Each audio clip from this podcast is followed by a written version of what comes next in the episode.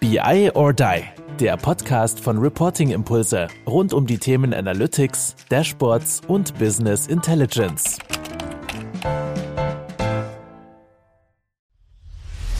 Du hörst unseren Podcast und bist Consultant? Schau doch einfach mal in unsere offenen Stellen, die wir auf biordie.com veröffentlichen und bewerb dich einfach mit Bewerbung at biordie.com.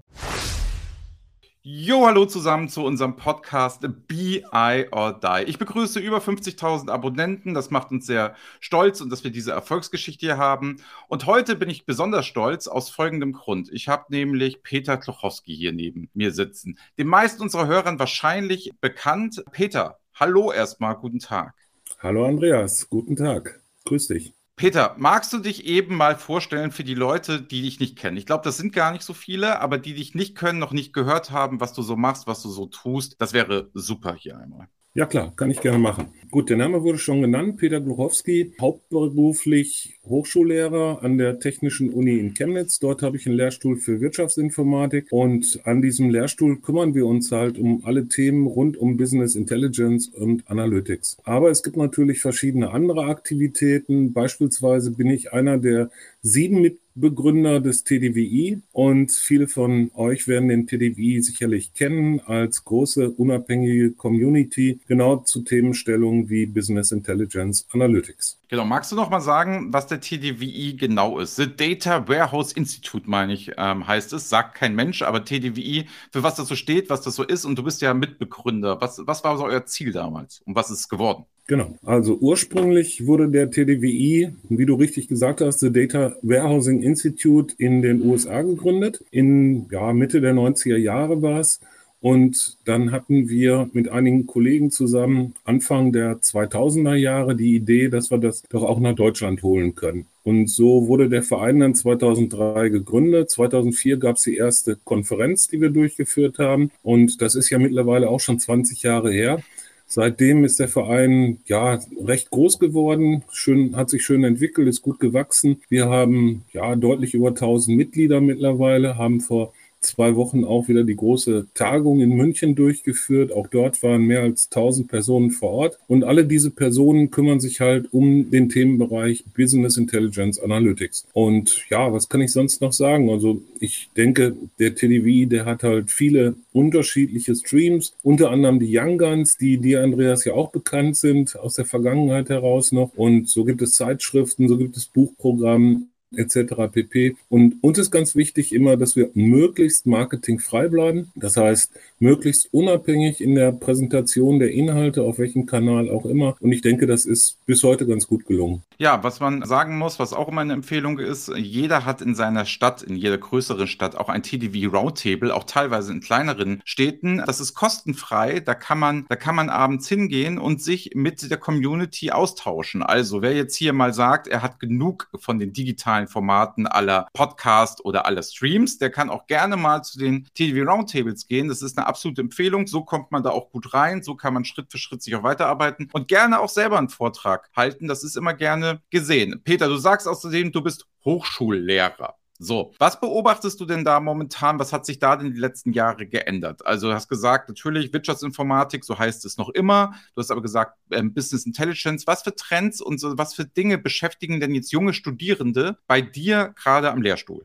Naja, im Moment sind das natürlich gerade die angesagten Themen, die vor allen Dingen aus dem KI-Bereich erwachsen. Das heißt, ChatGPT hat natürlich für hohe Wellen gesorgt und viel Aufmerksamkeit erzeugt. Aber darüber hinaus sind es eben auch viele Themen der Datenanalyse, die aber häufig eben in den Bereich Machine Learning reinreichen oder Mustererkennung ganz allgemein gesagt. Also das sind Themen, die vor allen Dingen von Studierenden wahrgenommen werden und gerne dann auch in Abschlussarbeiten verarbeitet werden. Das ist ja ganz spannend, ne? weil wenn ich jetzt so den, den Markt sehe, ne, haben wir ja einen ganz, ganz großen Gap aus meiner Sicht jetzt einen ganz großen Gap in den rudimentären Datengrundlagen. Also ich bin jetzt gerade dabei und muss ein Seminar aufbereiten, muss, darf, für einen sehr großen Konzern, der sich damit beschäftigt, Data Literacy einzuführen und der sagt, wir wollen data-driven werden. Und da ist jetzt so die Frage, wenn man da auf der einen Seite den Ist-Zustand sieht in vielen Unternehmen, auf der anderen Seite, wie weit die Forschung geht und da wird AI, ChatGPT, Machine Learning,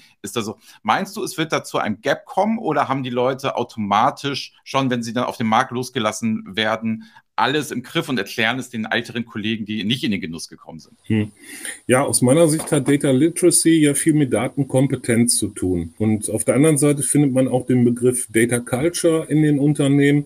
Irgendwo dazwischen dürfte sich dann Data Literacy einordnen lassen. Aber sortieren wir doch nochmal. Also Datenkompetenz, hier geht es dabei darum, dass die Mitarbeiter die Fähigkeiten besitzen, in geeigneter, in angemessener Art und Weise mit den Daten im eigenen Unternehmen umzugehen. Und das können natürlich ganz unterschiedliche Kompetenzen sein, die von Arbeitsplatz zu Arbeitsplatz sehr stark differieren können. Also im Endeffekt geht es darum, dass man mit Daten dergestalt umgehen kann, dass man seine Aufgaben damit besser erfüllen kann oder gut erfüllen kann zunächst mal. Auf der anderen Seite haben wir ja die Datenkultur.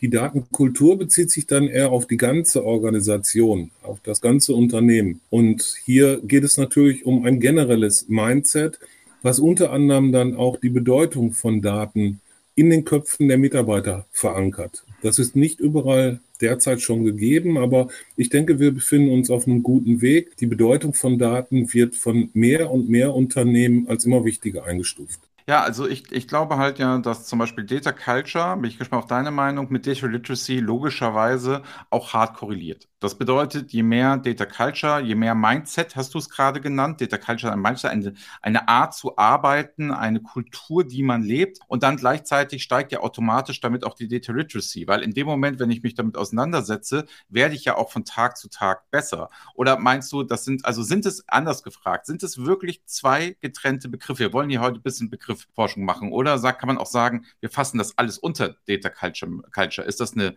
eine Teilmenge oder steht das nebeneinander? Ja, wie gesagt, also Data Culture bezieht sich aus meiner Sicht auf die gesamte Organisation.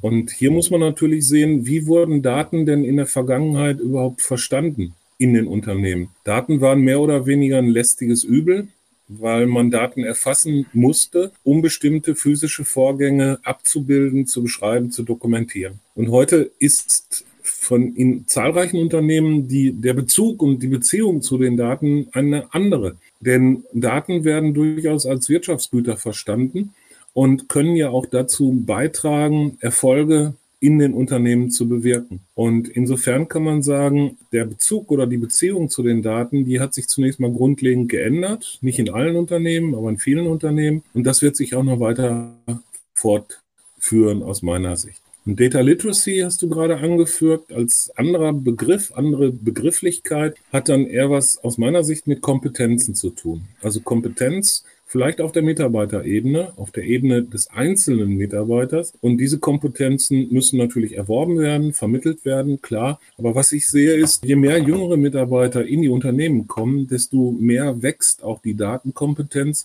und desto ja, mehr datenorientiert wird dann auch gearbeitet. Ja, was ich, was ich feststelle, sage ich mal, wenn ich Seminare gebe und man sagt wirklich, früher hätte man das Grundlagendaten 1 genannt. So hätte man es früher mhm. genannt. Heute heißt es halt Data Literacy. Und wenn ich da hinkomme, ich merke, um einen Einschub zu machen, ist es oft so, dass die älteren Mitarbeiter oft sagen, oh super, großartig, das erleichtert mir meinen Job. Das heißt, die sind dann auch sehr gerne wandlungsfähig, während auch jüngere Mitarbeiter, habe ich öfter mal erlebt, nach dem Motto, die sind eingestellt worden, um Excel-S-Verweise Weise. Wir können gleich mal darüber reden, ob das auch Datenkompetenz ist zu machen. Und jetzt sollen sie im Self-Service mit BI-Tools arbeiten. Und dort habe ich öfter mal eine Sperre, dass die jungen Leute sagen, äh, nee, nicht so gerne. Und die Älteren sagen, Moment, das geht alles viel einfacher, wir können den Prozess. Das ist nur so ein Trugschluss. Ich glaube, jung ist nicht gleich. Ne? Datenkompetenz, so, oder Change man ist auch, wenn man jünger ist, man ist gar nicht so wandelbar. Das merke ich oft. Jüngere, äh, ältere Kollegen sind aber oftmals wandelbarer. Nur einfach mal so mein persönlicher Eindruck, den ich oft habe. Und dann ist es halt für mich die Sache, dass ich sagen muss, ich finde es total spannend, dass wenn die Leute Data Literacy ne, irgendwas lernen sollen, wie man das misst. Also Data Culture, glaube ich, das kann ich mir geben vom Mindset. Das kann ich vorleben, das kann ich im Unternehmen reintragen, da kann ich Communities bauen, da kann ich sagen, das ist wichtig, gebe ich strategische Ziele auf, ich kann Incentives darauf aufgeben und so weiter und so fort. Das, glaube ich, kann man fördern. Aber das Messen der Data Literacy, die Kompetenz, ob meine Mitarbeiter wirklich in der Lage sind, mit Daten zu arbeiten, das finde ich total spannend und total krass, wie man das rausfinden könnte. Also das Messen ist natürlich ein großes Problem, insbesondere weil ich gerade ja schon angeführt habe, dass es ganz unterschiedliche Anforderungen in Bezug auf die Daten gibt, von Arbeitsplatz zu Arbeitsplatz. Was ich vorhin meinte mit den jüngeren Leuten, ist natürlich die Tatsache, dass die jungen Leute eigentlich mit, ja, mit Technologie, mit Apps aufgewachsen sind und ältere Mitarbeiter vielleicht zunächst daran geführt werden müssen. Und insofern kann man schon sagen, ja, das Handling der Daten bei den Jüngeren ist irgendwo selbstverständlicher aus meiner Sicht, weil die das immer schon gemacht haben, von klein auf. Und äh, wie gesagt, die Frage ist natürlich, was, was heißt denn Datenkompetenz? Ne? Man kann jetzt sagen, okay, jemand, der SQL beherrscht, ist datenkompetent, aber vielleicht ist das gar nicht an jedem Arbeitsplatz erforderlich. Ich denke an Sekretariate, wo es vielleicht eher erforderlich ist, die Textverarbeitung gut zu beherrschen. Oder natürlich an andere ausführende Tätigkeiten, die ganz andere Bedürfnisse haben und ganz andere Erfordernisse. Also so über einen Kamm zu scheren, was ist datenkompetent und was ist nicht datenkompetent, das wird nicht gelingen aus meiner Sicht. Ja, die, die, die, Frage, die Frage, ich will gerne, wir können noch mal über die jungen Leute reden. Ne? Ich stelle mal jetzt folgende These aus. Du sagtest ja Apps und die haben eher Zugang zu Daten, der ist ja eher da. Ne? Ob der dann von den jungen Leuten noch abgerufen wird, das ist ja noch mal das Zweite. Weil ich sag mal, ältere Leute haben ja den Vorteil, wenn ich oft zum Arzt gehe, kriege ich relativ viele Daten. Also heißt, wenn ich Blutentnahme mache, kriege ich Daten. Wenn ich irgendwelche Krankheiten habe im Alter, kriege ich sehr viele Daten um die Ohren gehauen, die dann irgendwie einkategorisiert werden. Ich möchte nur darauf hinaus, dass ich denke, denke, es ist ja immer die Frage des Zugangs des Device. Also ich kriege natürlich relativ schnell jetzt die Daten anhand der Technik in irgendeiner Form. Aber ob jüngere Leute das machen, ich habe halt oft das Gefühl, wenn ich jüngere Leute schule, dass oft eine Überforderung eingetreten ist und dass keine Datenkompetenz da ist, weil so viele Daten auf die reingeprasselt sind und die Möglichkeiten so krass sind, dass sie es teilweise gar nicht erlernt haben. Aber das ist nur mein persönlicher Eindruck teilweise von, ja, wen habe ich in der Digital Schulung? Da habe ich ja nicht die Wirtschaftsinformatiker von dir sitzen, die sitzen da ja logischerweise nicht. Da habe ich ja Rechtsanwälte sitzen. Da habe ich ja, sage ich mal, BWL-Bachelor sitzen. Und das sind dann die jungen Leute, die da mitmachen mhm. in dem ersten Job. Dass die noch nicht eine riesen Datenkompetenz haben und noch nicht riesen Erfahrungen gesammelt haben, gerade auf Domänenwissen, das ist ja auch eigentlich klar, glaube ich. Ja, klar. Aber den Punkt, den du ansprichst, der ist natürlich in zahlreichen Organisationen gegeben. Viele Unternehmen haben heute den Überblick verloren darüber, was sie eigentlich an Daten haben. Und insofern ist es natürlich dann für die Anwender immer schwieriger, die relevanten Datenbestände und die relevanten Datenquellen zu identifizieren und für sich nutzbar zu machen.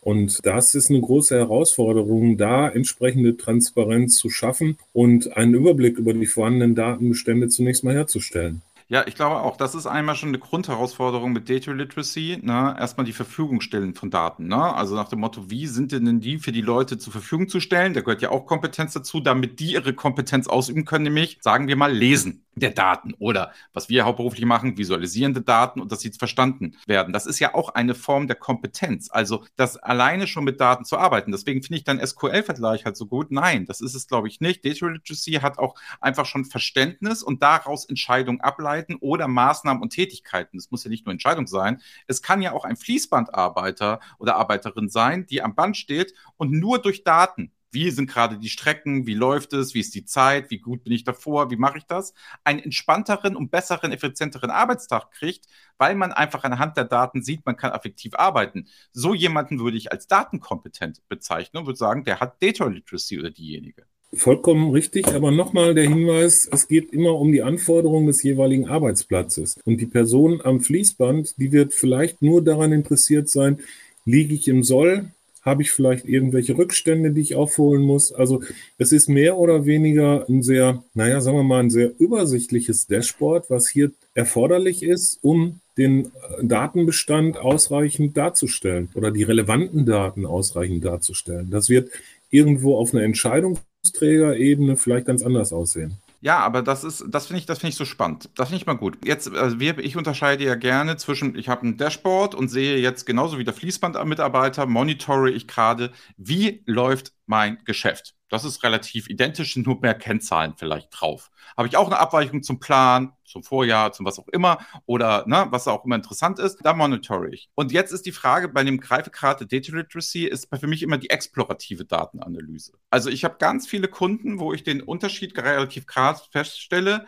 Die einen sind relativ kompetent, ne, wie der Fließband oder die Fließbandmitarbeiterin oder halt ne, der Geschäftsführer, der einfach nur einmal im Monat auf sein Dashboard guckt. Es gibt aber auch Leute, die müssen explorative Datenanalyse machen, sondern oder möchten es auch können. Diese Methodiken der explorativen Datenanalyse, da finde ich, wird, wenn man über das Thema Data Literacy spricht und das damit gleichsetzt, als sagt, okay, das ist schon ein Reifegrad, den ich gerne erreichen will, dann wird es viel, viel schwieriger. Dann haben wir, glaube ich, wirklich eine große Differenz von Leuten, die explorativ das machen können und eine, die Leute, die nur lesen können. Ja, vollkommen richtig. Also von daher ist Datenkompetenz oder Data Literacy aus meiner Sicht immer relativ zu bewerten. Mhm. Relativ zu den Anforderungen des jeweiligen Arbeitsplatzes. Und wenn ich den, den Mitarbeiter oder die Mitarbeiterin am Fließband, den Mitarbeiter oder die Mitarbeiterin gegenüberstelle, die tiefgreifende Marketinganalysen durchführen soll, dann ist hier natürlich ein ganz anderes Verständnis für die Daten und natürlich auch ein methodisches Verständnis erforderlich, damit der Job gut gemacht werden kann bin ich vollkommen bei dir. Also man muss immer ja die Relation sehen zu den Anforderungen oder man kann auch sagen, it depends. Genau, aber das ist ja, das ist ja immer die Antwort, die kostet oft mal bei uns 5 Euro, wo wir sagen, ja, stimmt, ich sehe das ja genauso. Also du kannst ja nicht ohne Anforderung das da ins Blaue machen. Aber jetzt spielen wir mal das durch. Also, du würdest jetzt eine Data Literacy Schulung geben. Da kommt jetzt ein großen Konzern und da kommt jetzt eine heterogene Gruppe. Was wären denn für dich so Grundlagen, wo du sagst, die müssen wir jedem vermitteln? Weil wir können es ja wahrscheinlich jetzt nicht auf jeden einzelnen Arbeitsplatz runterbrechen und sagen, in so einem großen mhm. Konzern mhm. ist es möglich, weil so funktionieren leider HR-Schulungskataloge nicht. Die kaufen leider ein Thema, besetzen das und stellen es einfach online und warten, wer kommt. So ist leider die Realität. Und es ist ja nicht so, dass man von dem Need heraus das machen würde, entwickeln würde. Ich verstehe es ja auch, weil in so großen Konzernen, das musst du halt auch erstmal tun, ne? Also insofern, was würdest du sagen, was sind so die wesentlichen Bausteine, wenn du in der Ausbildung wärst, Data Literacy? Was würdest du sagen, das müssen die Leute können, lernen oder würdest du denen gerne mitgeben? So ein, zwei Tage. Okay, also zunächst mal würde ich einsteigen, nicht über spezielle Technologien, sondern darüber, den Leuten klarzumachen, welchen Wert können Daten für meine Organisation, für mein Unternehmen darstellen und wo können die einen Mehrwert schaffen, so dass ich vielleicht meine Erlöse steigern kann, meine Kosten senken kann oder was auch immer damit tun kann. Das wäre mein Einstieg. Und ich denke, oder ich habe ja vorhin schon gesagt, für den einen ist vielleicht Kenntnis in SQL erforderlich, der nächste muss mit Excel umgehen können, ein dritter braucht methodische Verständnisse im, im Machine Learning Umfeld. Also das sind höchst unterschiedliche Anforderungen, die da existieren. Man sollte aber natürlich bei so einer Schulung, wie du sie aufgezeigt hast, auf jeden Fall versuchen, alle Teilnehmer mitzunehmen alle Teilnehmer mitzunehmen. Das heißt, im Bedarfsfall sicherlich mal in die Tiefe gehen, aber so fundiert und anschaulich erklären, dass alle mitkommen können, dass alle das nachvollziehen können. Ich selber mache auch solche Schulungen und äh, da mache ich auch die Erfahrung, dass es Leute mit ganz unterschiedlichem Hintergrund sind, die in so einer Schulungsgruppe sitzen können. Und nochmal wichtig ist, dass man versucht, alle Leute dabei zu halten, ohne dass man zu langweilig wird für die, die vielleicht schon ein bisschen weiter sind. Ja, das ist ja genau dieses, ne, was wir immer wieder haben. Messen, Grad, Data Literacy. Ne? Ich finde, es ist auch wirklich eine Herausforderung. Ich bin immer gerne dabei, sag ich mal, die Konzerne oder die großen Mittelständler jetzt irgendwie anzuschuldigen, dass die es nicht richtig können. Nein, darum geht's ja gar nicht. Es geht nur, diese Leute jetzt alle auf Daten zu schulen, wie du sagst, mit ihren verschiedenen Anforderungen, mit ihrem verschiedenen Kenntnisstand und dann so ein Kanon der Data Literacy aufzustellen, ist halt unheimlich schwierig. Also ich merke das immer wieder und das äh, ähm, erfordert dann oft auch Trainerskills, so wie du das gerade gesagt hast, nämlich jeden mit abzuholen, so ist es für die anderen nicht langweilig wird und Aufgaben zu machen und gleichzeitig aber auch wieder Beispiele zu bringen, wo Daten Mehrwert generieren. Und da hast du, glaube ich, nochmal ganz am Anfang schon direkt zum Einstieg einen entscheidenden Satz gesagt. Ich glaube auch, bin fest von überzeugt, dass dieses Thema nicht anhand von Technologie geschult werden darf. Es darf gezeigt werden anhand von Beispielen, was technologisch möglich ist. Ich mache ein Beispiel auf. Power BI mal zu zeigen, hallo, so geht äh, Interaktivität mit Daten, das kannst du machen. Oder man nimmt sie SRC, völlig egal. Das finde ich wiederum okay, aber es darf nicht zu einer Microsoft Power BI oder SAC-Schulung verkommen, wo man dann sagt, du klickst du hier, dann machst du das, du baust ein Datenmodell, du ziehst es rein, so joinst du die Daten. So aus meiner Sicht muss es immer tool-agnostisch sein, um den Mehrwert der Daten und nicht dieses typische, ich will ja nicht wissen, wie die Kaffeemaschine funktioniert, sondern ich möchte ja einen Kaffee haben. Und das ist, glaube ich, das, was man den Leuten ganz klar erzählen muss. Wie schmeckt nachher der Kaffee in so einer Schulung? Oder wie siehst du das?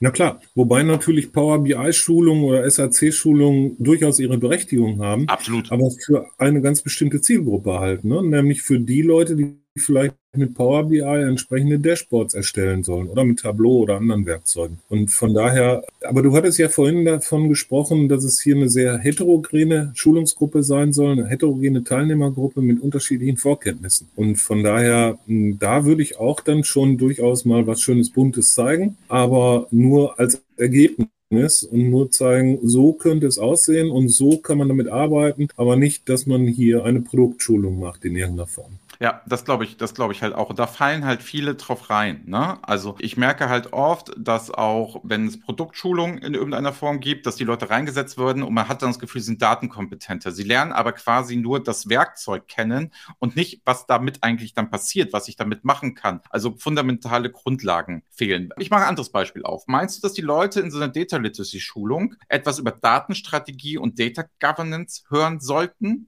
Also würde ich für ganz wichtig halten. Vielleicht hm.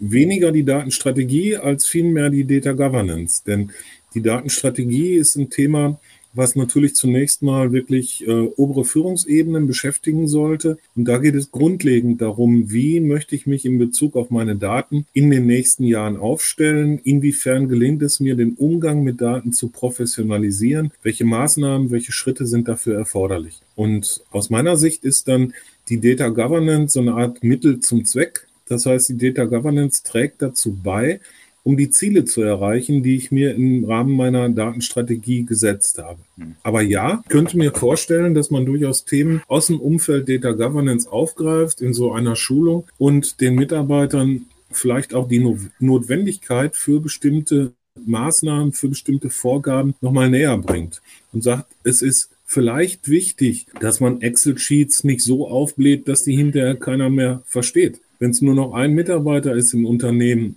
der das Arbeitsblatt versteht, dann äh, habe ich hier ein großes Risiko, ein Klumpenrisiko. Und das äh, muss man natürlich versuchen, irgendwie in den Griff zu bekommen. Und dazu gehören Regeln, dazu gehören Vorgaben, die möglichst unternehmensweit gelten sollten und das wiederum ist ein Thema natürlich für die Data Governance. Ja, ich glaube auch, dieses Sensibilisieren für Data Governance wäre ein wichtiger Teil so einer Schulung, so einer Literacy Schulung. Im Sinne von, wir brauchen hier allgemeine Spielregeln, sonst funktioniert das nicht. Du hast ja gerade das Beispiel mit der Excel gebracht. Oft wird Data Governance gerade in solchen Kreisen dann verwechselt mit Zugriffsrechten. Das Thema finde ich persönlich ja total langweilig. Also personenbezogene Daten etc. finde ich immer gut. Sonst sage ich allen meinen Kunden immer, wenn ihr data-driven werden wollt und die Culture, dann müsst ihr halt Silos aufbrechen und das für alle möglichen Leute zeigen und nicht jeder muss einen Zugang und Rechte-Management. Das ist für mich auch nicht Data Governance mehr, so nach dem Motto, wer hat welche Rechte, wer guckt drauf. Muss man sich mal mit beschäftigen, fair, aber in erster Linie ist Data Governance für mich immer der Umgang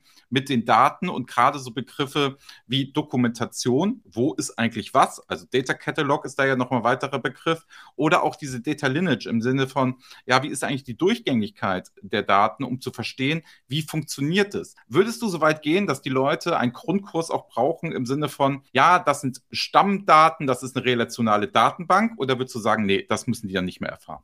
Also Grundstrukturen zu erläutern ist wahrscheinlich nicht verkehrt. Mhm. Insbesondere natürlich für die Personen, die dann hinterher auch im Self-Service arbeiten oder vielleicht sogar ja ein Dashboard-Designer Job sind. Es ist nicht ausreichend aus meiner Sicht, wenn die wissen, wie sie ihre Endbenutzerwerkzeuge zu konfigurieren und zu bedienen haben, sondern sie sollten auch ein Grundverständnis dafür haben, was dahinter liegt. Und da sind wir natürlich sehr schnell auf Ebene, auf der Ebene von Datenbanksystemen.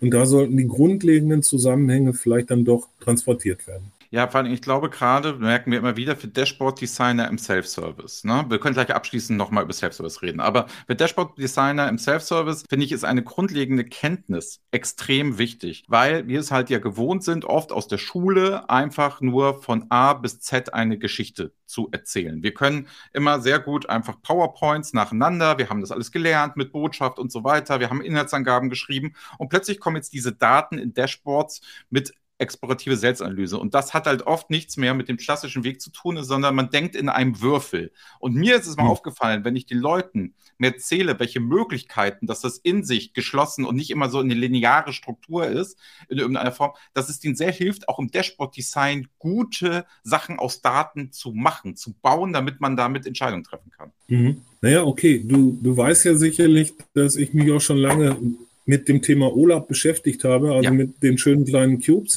Und äh, wir haben ja immer gesagt, und ich denke, das äh, gilt nach wie vor, wenn die Daten so aufbereitet sind, wenn die Daten so zusammengestellt sind, dass man zumindest eine logisch multidimensionale Sicht auf die Daten hat, dann fühlt sich der Fachanwender, der Controller beispielsweise, da sehr wohl, weil das eigentlich seiner Weltsicht entspricht. Und von daher, ja, so, so grundlegende Kenntnisse zur Datenmodellierung sind sicherlich nicht verkehrt. Die sollte man auf jeden Fall transportieren. Das denke ich auch. Und das, sind, das macht vielleicht nicht immer Spaß und das ist nicht immer cool, aber es lohnt sich auf jeden Fall, das zu tun, weil ich finde auch immer dieser Anspruch an Seminare oder an Vorträge, dass das besonders entertaining sein muss und dass die Leute so abgeholt und so motiviert müssen. Ja, es gibt da schöne Methodiken, will ich gar nicht in Abrede stellen, aber ab und zu ist so mal, ich weiß nicht, wie dein Gefühl ist, ist ab und zu ist das Gefühl, es soll entertainiger werden und das Spaß steht im Vordergrund anstatt des Lernens. Und ich finde halt, wenn man eine seriöse Schulung macht, dann muss man auch mal zwei, drei Dinge machen, die vielleicht im ersten Moment ein bisschen trocken werden, aber die ja nachher im Ergebnis unheimlich viel bringen. Ich weiß nicht, wie du das siehst. Also ich mag die modernen Methoden, ich kenne mich nicht so gut aus, aber es hat es auch mal wertvoll, eine Frontalbeschallung, was schon so negativ heißt, finde ich, hat auch einigermaßen Wert, wenn der andere gute, der Trainer Ahnung hat von dem, was er erzählt. Naja, ich sehe es natürlich schon so, wenn da auch ein bisschen was Anspruchsvolles geschult wird, dann kann mhm. man die Leute damit auch sehr gut fesseln. Und wenn das alles zu trivial ist, was da erzählt wird, dann ja, lehnt man sich als Zuhörer schnell zurück und sagt, ja, lass dir mal erzählen, das ist alles ganz gut und schön. Aber wenn ich mitdenken muss als Teilnehmer an einer Schulung, dann habe ich die äh, als, als Dozent die Möglichkeit, die Teilnehmer viel besser in den, in den Bann zu ziehen, sagen wir es mal so. Das glaube ich nämlich auch. Und das ist, finde ich, nochmal didaktisch ganz, ganz wichtig, dass Einfachheit ne, nicht zu verwechseln ist mit Banalität. So, und das passiert aus meiner Sicht öfter mal in diesen Schulungen, dass man, dass man den Wunsch hat, nach einfach etwas darzustellen, finde ich total gut. Und mit, dass die Leute gefordert sind, müssen das machen, mitdenken. Das heißt aber nicht, dass Komplexität ausgeschlossen ist. Es ist halt mhm. nur einfach und gut aufbereitet. Während Banalität oft einfach genutzt wird, hallo, jetzt spielen wir alle mal ein Spiel zusammen und jetzt sagt jeder mal, was Data Literacy für ihn bedeutet. Ich werfe dir einen Ball zu jetzt überspitzt gesagt polemisch. Aber das ist für mich eine Sache. Ich finde, wenn du sagst Daten, Datenkompetenz, Datenkompetenzaufbau, da gehören halt auch zwei, drei unangenehme Schritte dazu. Und wenn man selber, muss man sich hier fragen, als Trainer, wie mache ich das, dass es anspruchsvoll wird? Das finde ich einen ganz guten Punkt, weil dann so kann ich Leute auch fesseln. Es muss nicht immer banal und trivial sein. Wir müssen nicht immer eine Galileo-Sendung machen. Schöne Grüße gehen raus. Aber der Anspruch, der darf natürlich nicht dadurch entstehen, dass der Trainer etwas unnötig kompliziert darstellt, ah, sondern ja.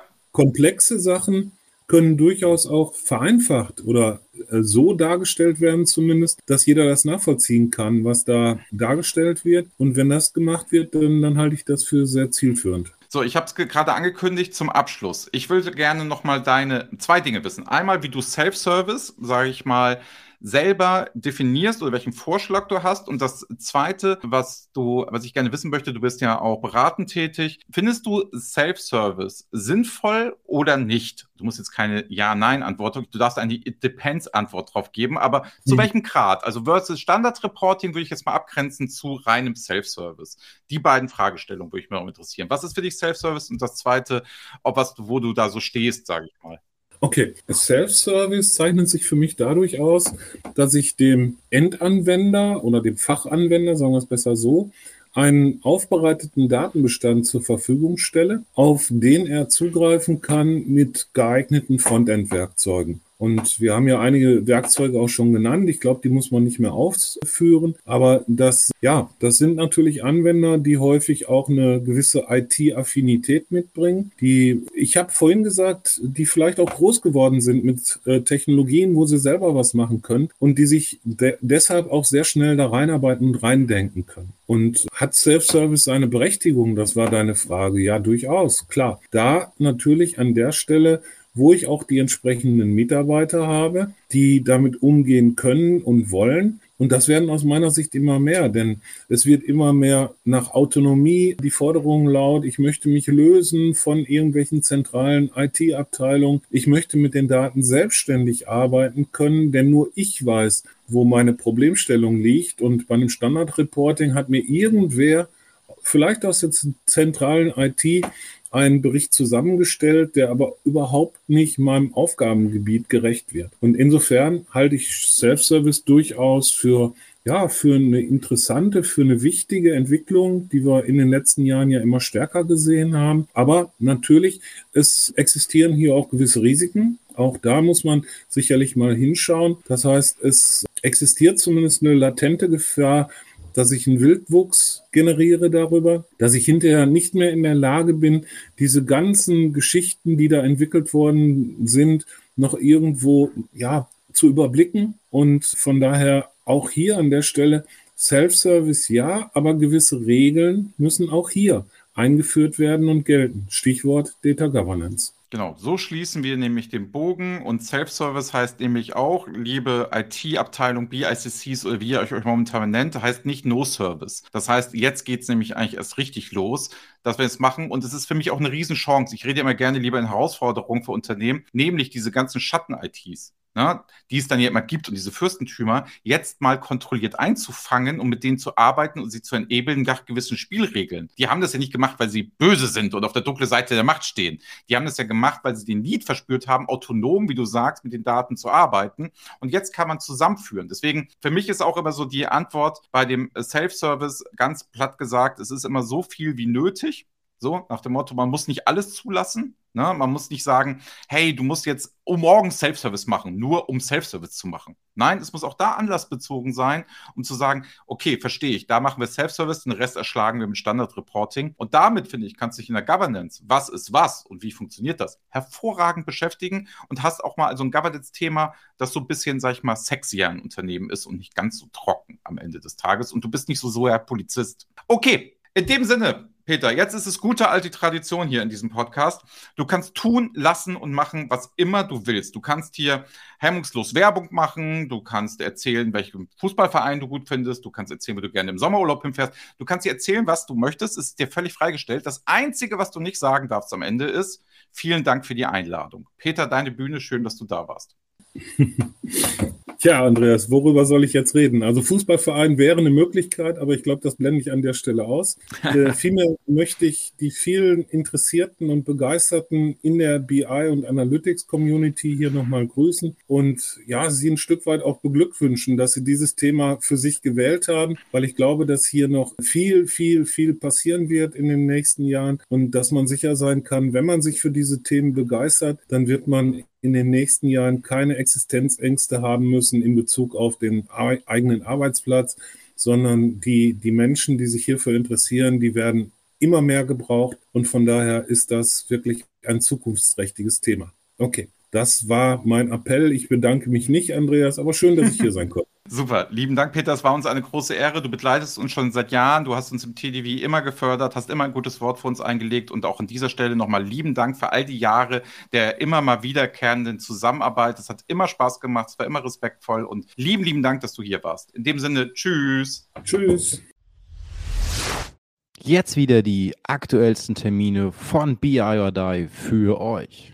Frankfurt ruft zum Level Up Your Business with Data im Experience Center, 34. Stock des PwC Towers in Frankfurt, 29. November 2023, 9 bis 17 Uhr. Sei am Start. Das war BI or Die, der Podcast von Reporting Impulse. Danke, dass ihr auch diesmal wieder mit dabei wart. Wenn es euch gefallen hat, dann hinterlasst uns doch eine gute Bewertung. Und abonniert den Podcast, um keine weitere Folge zu verpassen. Bis zum nächsten Mal.